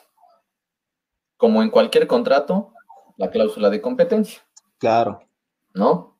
Hay que, hay que hacer que renuncies a la, jurisdicción. a la jurisdicción, al tribunal ordinario, y aceptes, vamos a hablar de fútbol, a la comisión de controversias en, el, en la Federación Mexicana de Fútbol, ¿ok? Ok. es la Comisión de Controversias. Entonces, esta Comisión de Controversias es la encargada en nuestro fútbol mexicano de ver los asuntos cuando un club no le ha pagado a un jugador, ¿no? O cuando un jugador se fue sin justa causa en algún momento o quiere irse a algún equipo durante la vigencia del contrato y no ha pagado la cláusula de rescisión, etcétera. ¿Ok? Mil otros asuntos. Pero básicamente vamos a ponernos en el más común, que es no se pagó, no se le pagó al jugador, ¿no? Por parte del club. Entonces, se pone en el contrato esto y se pone que en segunda instancia eh, va a ser el TAS. Que es el Tribunal Arbitral del Deporte. Se puede decir que de la Federación Mexicana no vas a, la fi- a FIFA y de FIFA vas al TAS, no. Mm, Es Comisión de Controversias, ok. Tribunal Arbitral del Deporte. Pero para poder ir al Tribunal Arbitral del Deporte se necesitan dos cosas. Una, que la Federación Mexicana o la Federación Nacional y la Federación Internacional reconozcan al TAS como árbitro. ¿Ok? Entonces, dentro de los estatutos de la Federación Internacional y de la Federación Mexicana, tenemos que se reconoce al TAS. La Ok. cuestión es de apelación. ¿Ok? Entonces, si no está reconocido el TAS, la federación, me- la- perdón, el TAS, cuando le llegue el asunto va a decir, ¿sabes qué? La federa- tu federación no me reconoce, pero a lo mejor en un contrato entre intermedia, entre agente y deportista sí se puede porque está por fuera, ¿no? O en una cuestión laboral, pudiera ser, tendrías que... Y entonces sí le entra, eh, con eso sí le puede entrar el TAS. Pudiera entrarle, sí, pudiera entrarle, pero para que no haya duda, tiene que ser reconocido por la federación. Entonces, en los estatutos FIFA viene un párrafo ahí que dice, todos los asuntos, bla, bla, bla, deberán ser reconocidos por el TAS, ¿no? Ahí te menciono. La Federación Mexicana lo mismo. Entonces, tú tienes que forzosamente poner como la cláusula arbitral que hacemos a lo mejor en contratos eh, de Comerciales. exportaciones comerciales, etcétera, normalmente, tu cláusula arbitral. Establecer, puede ser tres árbitros o uno, puedes establecerlo, puedes mencionar el idioma, etcétera, ¿no?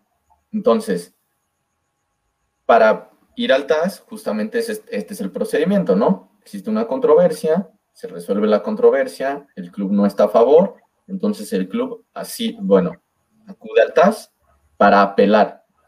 A ese procedimiento se le llama en el TAS procedimiento de apelación. ¿Ok?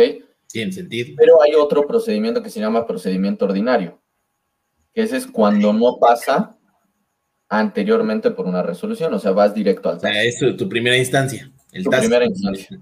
Ah, y existen otros más, ¿no? Conciliación, mediación, y hay uno muy específico que se llama, bueno, está el de dopaje, y hay uno que se llama ad hoc, que este nada más aplica en cuestiones de mundiales eh, y Juegos Olímpicos, que es básicamente una comisión ad hoc, resuelve en menos de 48 horas alguna, alguna situación, alguna apelación que existe por parte de un deportista, esto porque sabemos que los tiempos del derecho y del deporte no van muchas veces de acuerdo. No, imagínate de aquí a que se resuelve en un tribunal normal. A, veces, ¿no? Sí, imagínate en un tribunal ordinario, bueno, va a pasar muchísimo. Te, vas a la, a la, Junta de Conciliación y Arbitraje a reclamar esto, güey, vaya, el jugador además, va 50 años, güey, cuando se Otro tema, ¿eh? Que FIFA, FIFA, a excepción de cuestiones laborales y que lo deja medio ahí, prohíbe ir a tribunales ordinarios. O sea, la FIFA como tal prohíbe ir a tribunales ordinarios. Que eso a lo mejor ustedes dicen igual como, no, hombre, pues está cañón, ¿no? O sea. No, pero creo que hasta conviene. Eh, porque esto es un arbitraje comercial internacional y, hasta conviene, porque es mucho más rápido. Tú pones la, la, institución de arbitraje, como bien lo mencionas, que sea competente, establece el procedimiento y rapidito, ¿no? Sí, nada más que eso está sobrado, o sea, está sobradísimo que FIFA lo, lo diga así expresamente, ¿no? Porque pues le estás cortando un derecho humano. Está, una, una empresa privada está cortando un, derecho humano, pues no. Pero, Pues, se, pero pues se puede sobreentender. Hay una si situación. quieres pertenecer acá, pues no le vas a entrar acá. No, y además, a ver, FIFA sí medio llega un punto, eh, han existido asuntos donde mencionan que esta, este estatuto eh, es de forma indirecta eh, voluntaria, ¿no? O sea, voluntariamente te obligan a... Es que, mira, te voy, a, decir como les decía a mis alumnos en arbitraje, güey. En arbitraje comercial internacional, lo que sea, la voluntad de las partes manda. Claro, sí, sí, sí. Y ellos deciden someterse a la, autoridad que es el, Instituto de Arbitraje, en este caso que estamos platicando, no, es, no está violando ningún derecho, güey. Ellos están eligiendo y de hecho, si las mismas normas por eso, este, por eso decía, está sobrado, está sobrado que la FIFA diga, ponga eso.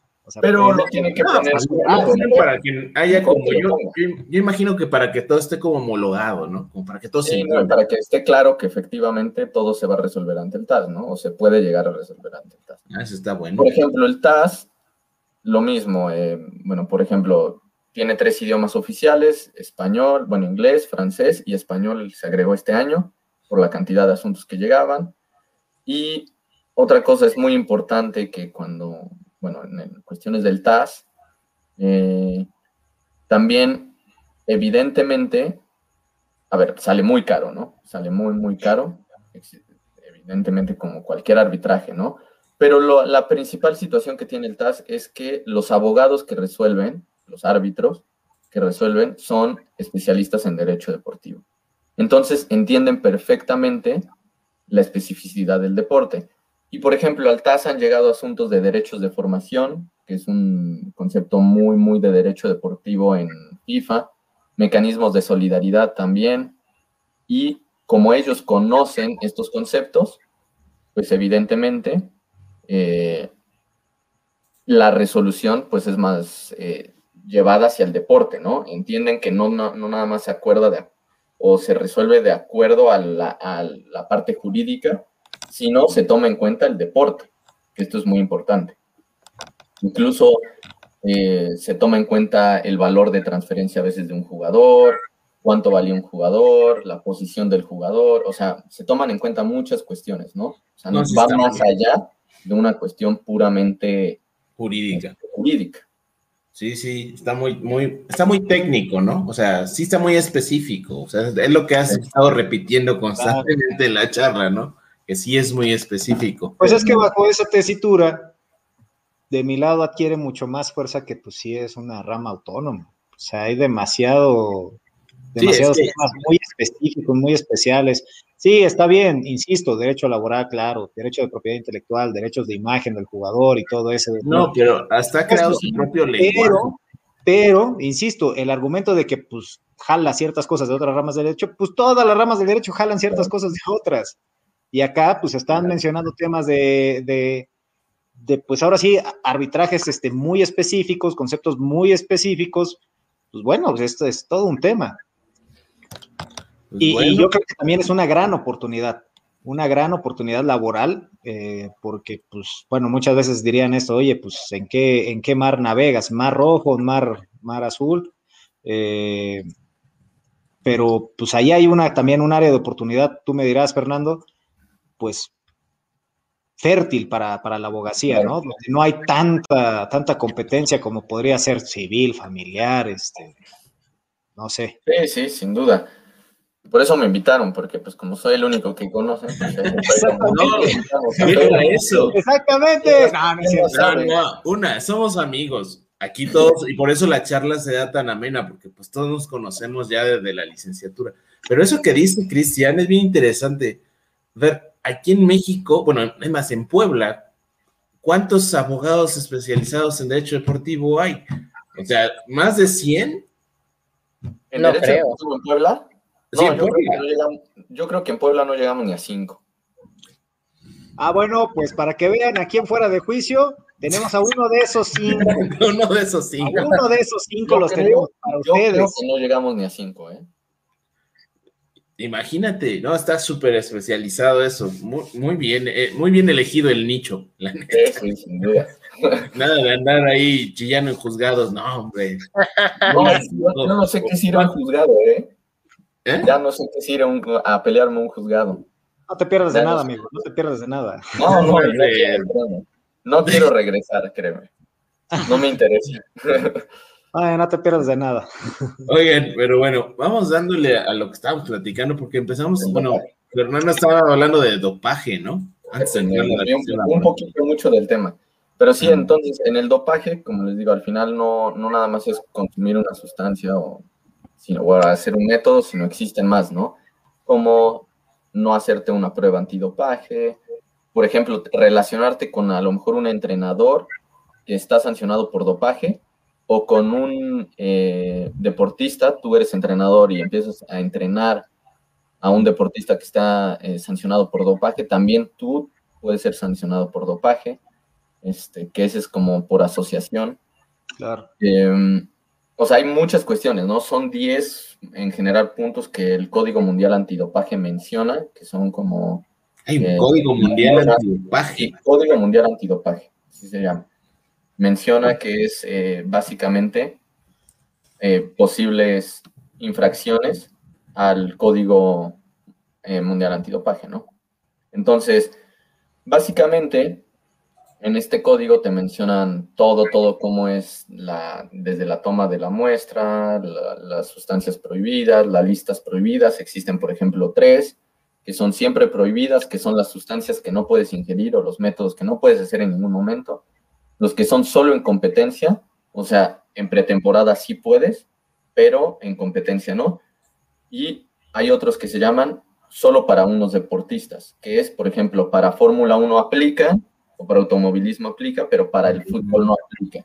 Para arquerías sí aplica, para esto no aplica. Entonces solo aplica para ciertos deportes, ¿no? Esas son las tres listas. Y estas listas las da la WADA, que es la World Anti-Doping Agency o la Agencia Mundial Antidopaje, cada eh, en diciembre del fin de año, de lo que va a empezar el siguiente año, ¿no? Las listas prohibidas. La WADA es la que, el organismo principal de dopaje, y vamos a decir, la WADA es como el fiscal, es el que está encar- encargado de ver que todo esté cumpliéndose, ¿no? Y la WADA puede eh, acudir al TAS a, pues, básicamente a demandar o a apelar una situación, una resolución de dopaje o si conoce de un dopaje, va para que lo sancionen al deportista, ¿no? Entonces, el tema del dopaje es muy bueno porque además ustedes como les gusta el derecho penal, es lo que más se acomoda de- dentro del derecho deportivo al derecho penal. Eh, hay eh, cuestiones de dudas razonables, si en verdad lo hizo o no lo hizo. Eh, al final, aquí hay otra cuestión que era lo que les decía. Todos conocemos el principio general de, bueno, eres, eres inocente hasta que te demuestren lo contrario, ¿no? Bueno, en el dopaje es todo lo contrario. Eres culpable hasta que demuestres ser inocente. Y entonces la carga de la prueba. Bueno, en, México sigue siendo así. Bueno, en México es México, ¿no? Pero ¿por qué? Porque al fin y al cabo, les voy a explicar, y eso es lo que decíamos de la especificidad, ¿no?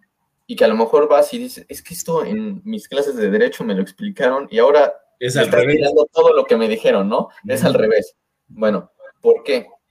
Al final, tú, tomas las pruebas A y B, o sea, tú orinas sobre dos frascos lo cierran, los frascos los llevan a un laboratorio certificado por la WADA y revisan, eh, pues básicamente el orín, ¿no? De, la prueba A. La prueba B la congelan y te dicen, ¿sabes qué? Resulta que estás dopado. ¿Por qué? Porque en la orina resultó que tienes cierta sustancia. ¿Qué quiere decir esto? Tú ya lo hiciste. Si lo hiciste queriendo o no, esa es otra cosa. Tú tienes la prueba en tu cuerpo. No hay forma de que digas, no, no la tengo. Es algo que hubiera estado vinculado a la prueba, ¿no? A salvo que esté contaminada la prueba. Pero entonces, de igual manera, tú tienes que demostrar que está contaminada. O sea, la carga de la prueba es para el que primero, la primero, la carga de la prueba está en ti. Si tú logras hacer que el panel entre en una cuestión de eh, pudo pasar lo que me está contando, entonces la carga de la prueba pasa al otro lado. Pero no creo que sea tan fácil. De hecho, es rarísimo. Es complicado. Es complicado pues, y decirte, de 100 casos de dopaje se ganan 5 o menos, ¿eh?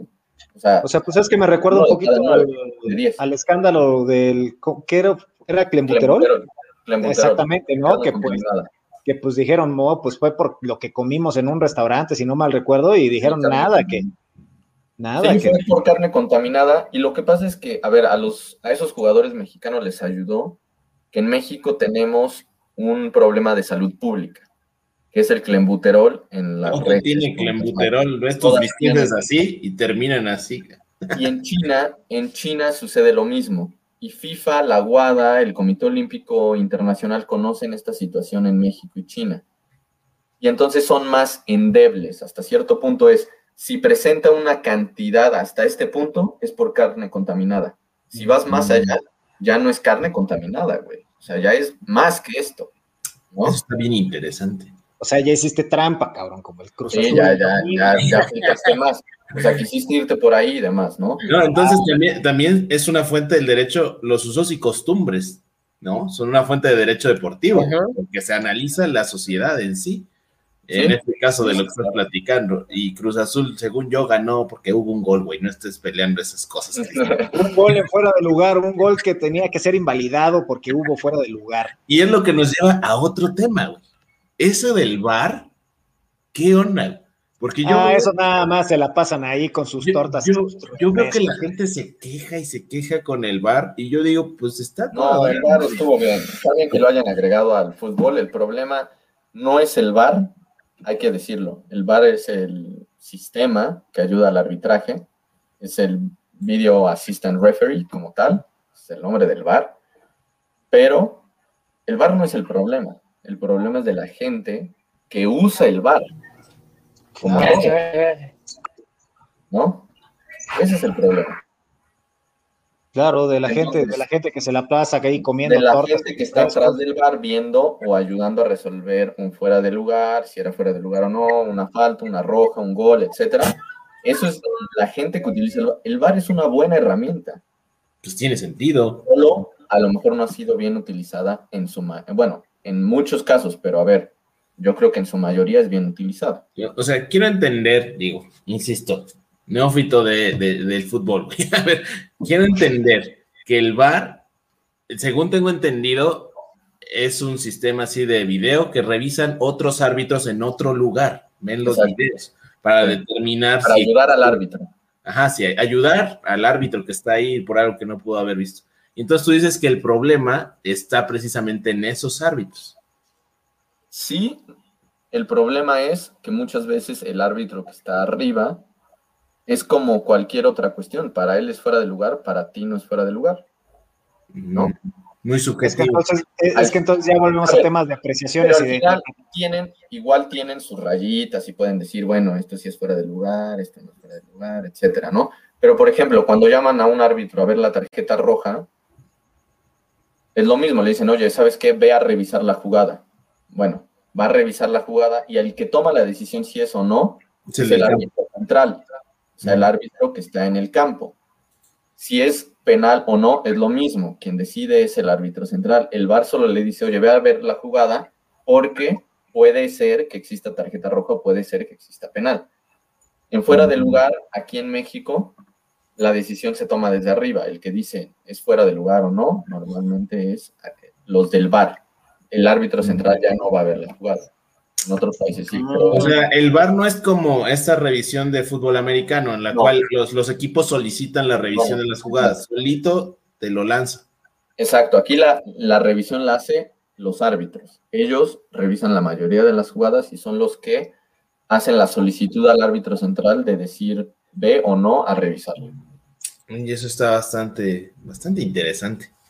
Muy, O sea, muy por bien. ejemplo, lo que pasó el domingo, pues ya el Cruz Azul ya dijo, ya vámonos con los de la Fue cabina. campeón, ya, ya, fue campeón. Listo. Ya. Tramposos, tramposos. ponte vitacilina ya. Yo no sé cuánto hayas apostado, güey. No sé cuánto hayas apostado, pero ya. Pero sí le dolió. Sí, sí le dolió. Ya estaba ahí en el grupo quejándose de que Cruz Azul no sé qué cosas. Oye, pues quizá ya a mí sí me gustaría comprometerte para otra charla en otro momento, quizá no en este mes, en algún otro momento, porque creo que hay un montón de cosas que podemos platicar este, relativas a derecho deportivo, Fer. Y hay un montón de preguntas que quizá con eso podríamos ir cerrando antes de las, de las palabras finales. ¿Qué opinen? Sí, Claro. de hay algunas preguntas. Bueno, Byron dice que si el bar o el bar de, del otro bar. Estaría bueno poner un bar que se llame bar, ¿no? Mira, pues hace rato, bárbaro. El bárbaro. No, Bueno. porque ahí este, nos sabotearon también seguramente la gente. de Cruz Cabañas. Azul, exactamente. A un ídolo del americanismo. El bárbaro. Ok. Luego, producción. Despierte producción. Creo que ya está congelado. Creo que ya se durmió. Diana Baliño dice, muy bien, abogado, y manda muchos corazoncitos. Aquí en el el águila. Pero exactamente, manda corazoncitos con el águila porque ella sabe, ella sabe de fútbol. Ah, No, ah, ya, ya entendí. Ah, ok, ok, ok. Yo dije, no sé qué pasa. Luego Antonio, Antonio Rosas. Rosas. Dale, dale.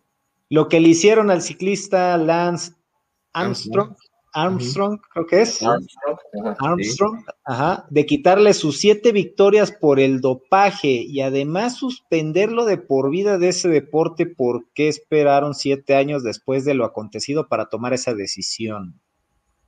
Bueno, aquí hay una.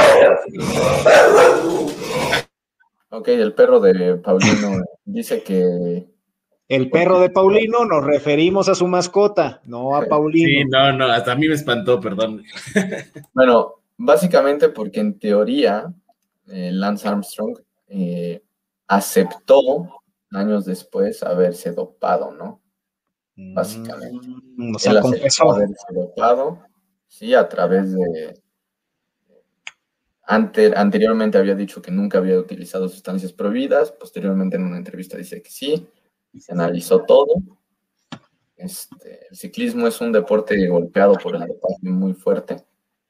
Em, incluso si no han visto el documental Icarus, eh, véanlo, está en Netflix.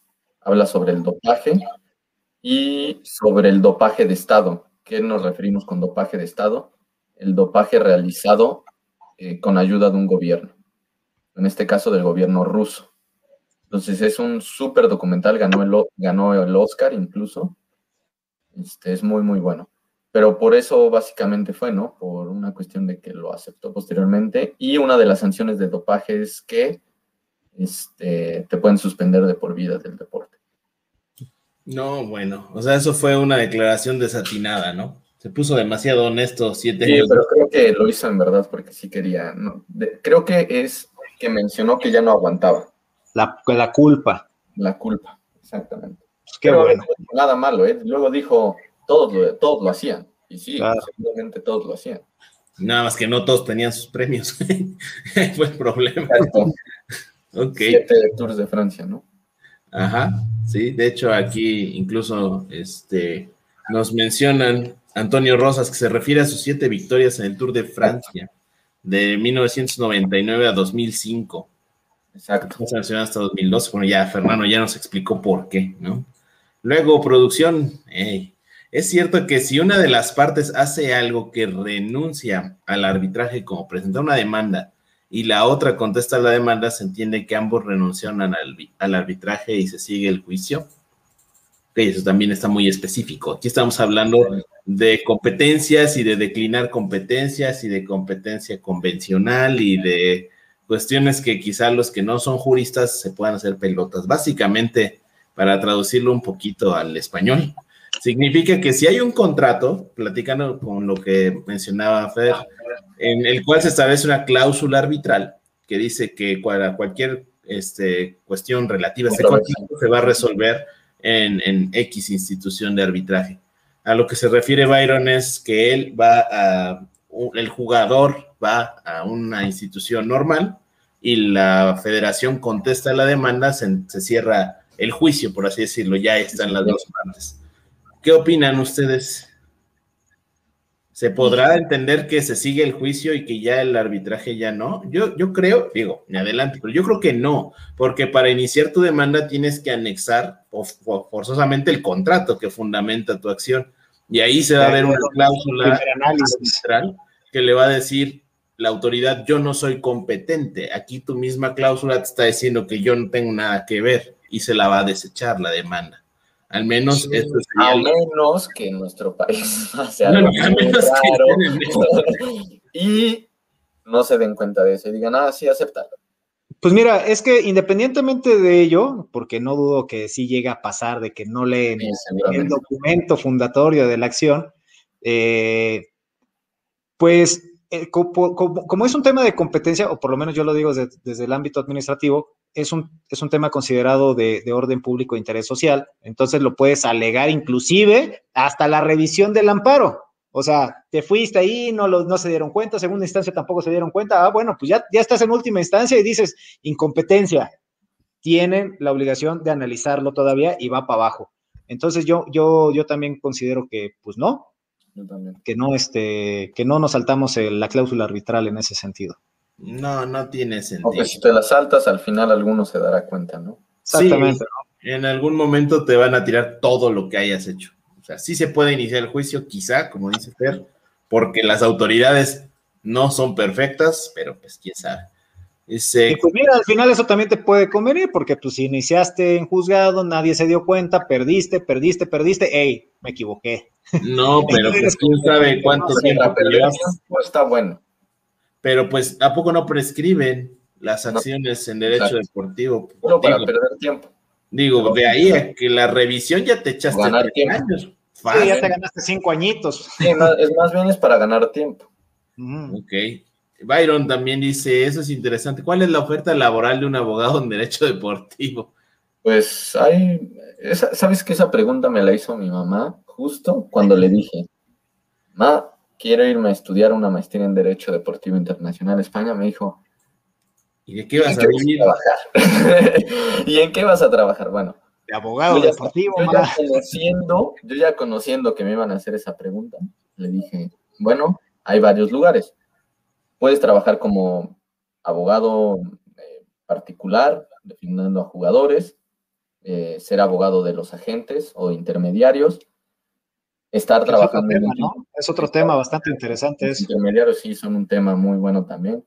También eh, clubes deportivos, como es en mi caso, Incluso, a ver, en el Club Puebla hay dos abogados. Está el abogado como general que ve cuestiones de la sociedad, cuestiones más civiles, y estoy yo que yo veo pura cuestión deportiva. Este, entonces ahí sí está la especialidad, ¿no? Abogado deportivo. Y, por ejemplo, puedes trabajar en federaciones, en la liga, este, en confederaciones también, por ejemplo, en, la, en, el fútbol existe la CONCACAF, CONMEBOL, la CAF, bla, bla, también confederaciones. mismos programas deportivos, eh, a lo mejor por la especialidad y por el conocimiento del deporte que tienes, te pueden buscar y puedes volverte comentarista deportivo o periodista, eh, puedes hacerte agente también. El mismo hecho de que conoces tanto las leyes, si tienes conocidos futbolistas, eh, tú puedes ser el agente y negociar sus contratos.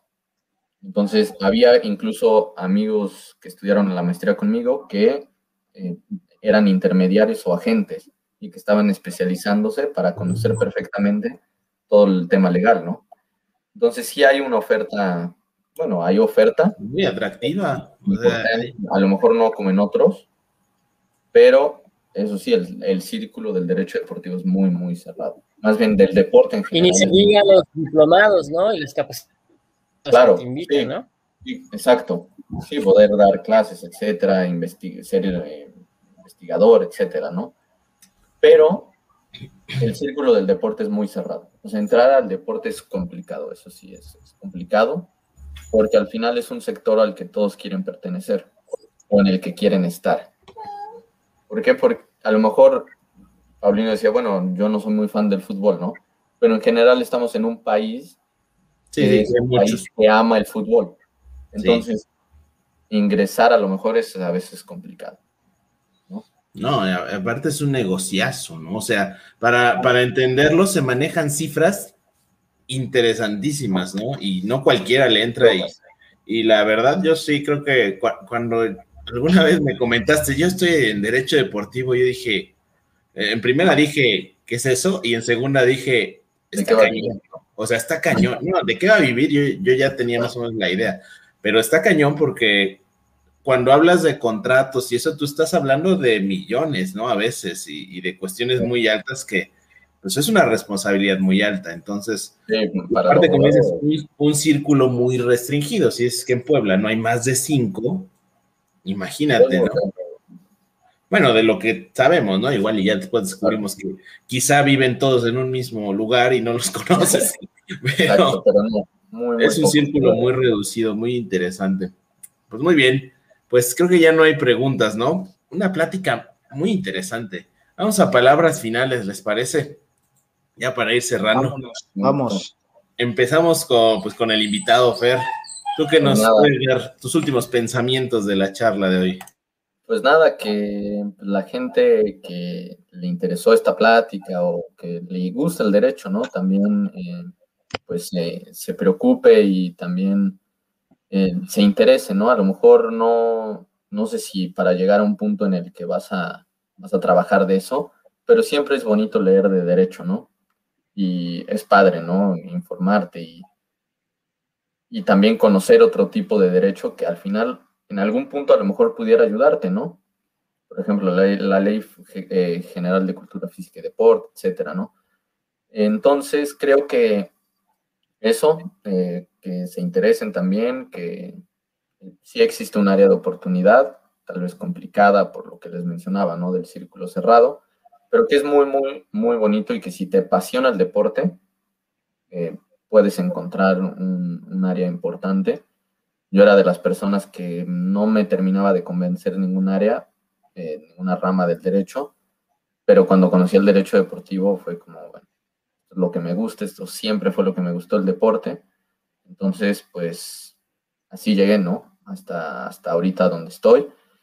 Y realmente, bueno, también agradecerles por la invitación. Sé que era como una hora y tanto la plática y te resultó casi dos horas espero poder contar ya después con otra plática en un futuro cercano y ya saben que con gusto eh, estoy con ustedes para platicar, al final colegas, amigos, eh, conocidos y que siempre me da gusto ahí ver que publican eh, sus, sus, logros también en, en, redes sociales, ¿no? Me da siempre un gusto. No, Nosotros pues, encantados de que hubiera sido dos horas, amigo. hay que hacer el formato más largo, pero ya lo veremos eso. No, eh, según nuestro formato inicial, era que 45 minutos, este, una hora nah, sí decíamos, ¿no? Y mira, nah, nunca, nunca, creo que no ha habido charla que dure menos de, de una hora. Y esta sí, ya vamos una hora 40 minutos. Una hora 40. Oye, sí. y la gente muy interesada, definitivamente. A ver, ¿quién es que quiere mucho, es que dar mucho. palabras finales? A ver, yo voy. Primera pregunta. ¿Por qué no metieron a Ormeño en el partido de ida?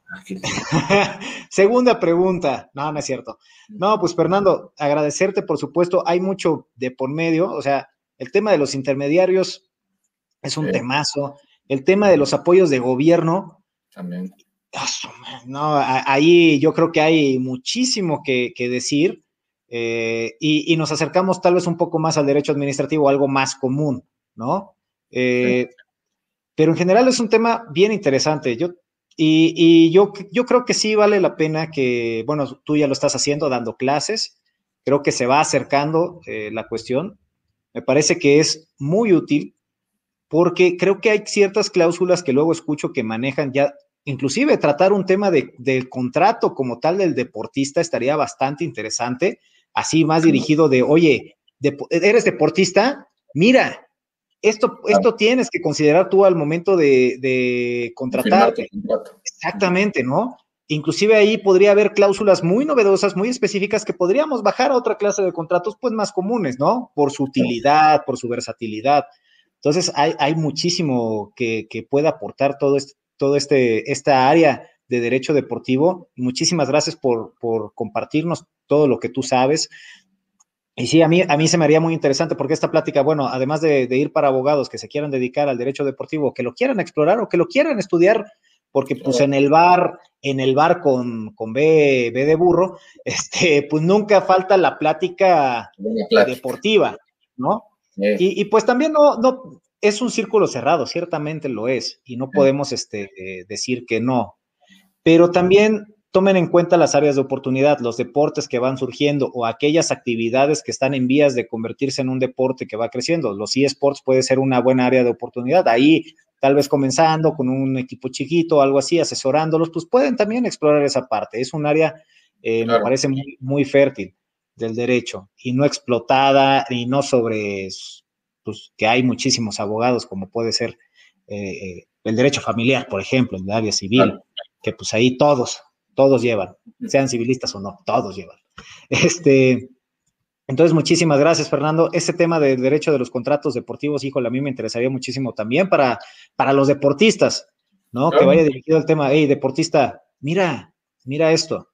Y abogados que no son, eh, no se dedican al derecho deportivo, pues aquí están estas cláusulas, ¿qué te parecen? ¿Cómo las adaptas tal vez en materia corporativa, societaria, mercantil? Eh, pues bueno, creo que es, creo que puede dar muchísimo. El derecho deportivo creo que puede aportar mucho al derecho en general. Entonces, te agradezco muchísimo este, pues esta plática que nos, que nos has dado, Fer. Ya por ahí también, pues, platicar un poquito de los eSports y cómo se va desarrollando todo el tema, estaría súper interesante y también de los escándalos de Ana Gabriela Guevara. Saludos a Ana Gabriela Guevara, no nos patrocines, este, tú no, te admiro como deportista. No patrocina ni a sus deportistas, güey, y te va a venir a patrocinar a ti. Ah, patrocina a sus amistades y a sus familiares y a los cercanos, según las notas, según las notas. Entonces, entonces, pues bueno, muchísimas gracias, Fer. Un honor haber escuchado y haber aprendido mucho de ti. Gracias. Uli, ¿tú qué tienes que decir, Uli? Que ha estado muy callado. Creo que, creo que ya se congeló otra vez. Sí, ya se mueve. Ahí está, sí está vivo. Hola, hola. He tenido problemas de, de, conexión, no he participado mucho, pero ojalá, ojalá se escuchen estas últimas palabras. Gracias, Fer. Realmente estuve como espectador en este tema, disfrutando y bueno, si se logra escuchar el tema de, la, de la red, muchas gracias por vernos, muchas gracias por sus preguntas, pero muchas gracias por compartirnos. Al contrario. Tus, tus no sé qué dijo. yo, gracias por eso. Tus experiencias, tus... tus... prejuicios, güey, quién sabe qué habrá sido. tus, tus ojos durante la plática. tu bello rostro, güey, no, hombre. No, Ulises ya se nos estaba poniendo romántico entonces. Ya, ya. Y ya se nos fue. Yo creo que vamos a, a ir cerrando esto, ¿no? Pero ¿saben qué es lo más curioso? Que vamos a, ver cómo le hacemos porque la producción la tiene Ulises y él, él es el que tiene que cortar la transmisión, güey. Entonces vamos a ver. el estudio todos.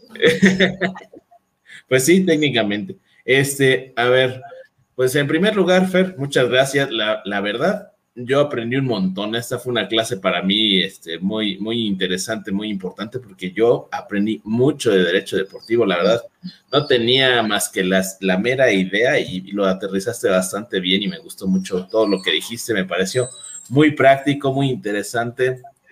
Y creo que es un área que está muy abandonada y que definitivamente abogados como tú, pues hay pocos, hay pocos en el entendido de que no me refiero a cuántos hay en, tu rama específica, sino a abogados que dejan todas esas ramas comunes y buscan como que entrarle a lo que verdaderamente les gusta. Y creo que como se puede advertir, pues es algo que ha sido muy provechoso para ti. Definitivamente espero volvernos a, a reunir eh, quizá en un futuro cercano para platicar de un montón de temas que se quedan ahí en el tintero eh, la gente que nos está viendo, agradecerles mucho su presencia, su participación, como siempre. Ya saben que en algún determinado momento esto llegará a YouTube y posteriormente llegará a Spotify en algún determinado momento. No les prometo que sea en un futuro muy cercano, pero se hará, gente, se hará, no se preocupen. Fuera de eso, pues Fer, le agradezco mucho a todos, Cristian y este. este pues no, no sé cómo le vamos a hacer para salir de, del en vivo. Ni idea. Yo digo que hagamos lo que dijo Fernando. Todos colgamos y esto se tiene que terminar si todos colgamos, ¿no? Tarde o temprano. Muy bien. Entonces, pues creo que intentaremos eso. Por el antes, antes, antes, nada más, a ver, nos dice Oscar Luyando, pues un agradecimiento. Diana Baliño, lo mismo. Diana, que sí sabe de fútbol.